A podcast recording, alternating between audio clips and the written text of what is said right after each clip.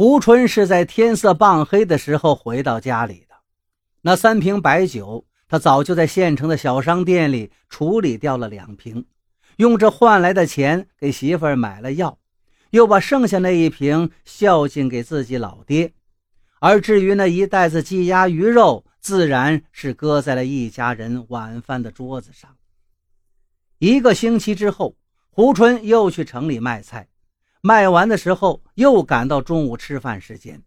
他推了车子，正要往回家的路上赶，忽然听见有人喊他：“那不是胡春兄弟吗？”回头一看，原来是上回才认识的表哥的那个哥们儿，县政府办公室的刘强主任。他的胸前又挂了一个绿色的牌牌，正站在街口，笑嘻嘻地冲他招手。胡春推着车子走过去，刘强紧紧握住他的手，问：“胡支书，你这是往哪去呀？”听到这个称谓，胡春愣了一下，半天才缓过神来。刘强叫的胡支书，不就是他自己吗？于是忙道：“我刚卖完了菜，准备回家呢。”刘强一听到，胡春，你是大水的表弟，也就是我表弟，走，跟我吃饭去。胡春吓得接连摆手：“不行不行，刘主任要吃吃我的。今天我兜里有钱，我请你吃饭。”刘强却拉着他就走：“兄弟啊，你真是个实在人，我能让你掏钱请吃饭吗？你尽管跟着我走，我是让你跟我到招待所去，咱们去吃会议上的饭。你看见我带着牌牌没有？水利局正在那儿开会，伙食好啊。”胡春立刻想起上回跟着表哥张大水蹭饭吃的事儿，那满满一桌子的山珍海味，唰的又出现在他脑海里。他犹豫了，可是那饭我去合适吗？刘强在他肩上轻轻的拍了一下：“兄弟，你是村支部书记，想当个代表还不容易吗？”说着话，就把自己胸前的绿牌牌摘下来，别到了胡春的胸前。你看，出席证上又没有照片，谁带谁就是代表，谁带谁就能在这吃饭。哼，他就是印上照片，餐厅里也不会一个个的去查呀。来的都是客，没有关系，他都进不了这个门。胡春还是有点不好意思的问道：“那刘主任，您没了这出席证？”刘强听了是哈哈大笑：“哎呀，我的好兄弟呀！”我这张脸不就是出席证吗？这个县里谁不认识我呀？就凭这张脸，我吃遍天下都不愁。胡春这才放心，跟着刘强往招待所里走。而此刻，胡春家里的抽屉已经躺着上次表哥张大水给他的那个红牌牌了。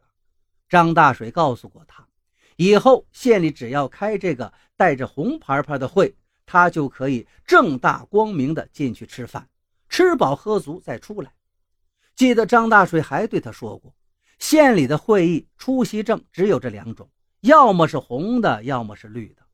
胡春想，现在我又有了一个绿牌牌，莫非今后只要县里开会，我都可以进去吃了？正在胡思乱想，只听刘强嘿嘿笑着。得意的附在他耳边悄声说道：“以后你来县城啊，就来找我，我回回都请你吃这样的饭。”回回，胡春愣愣的站住了，不会这么巧吧？哪回都能碰上你开会？哎呀，开会有什么了不起？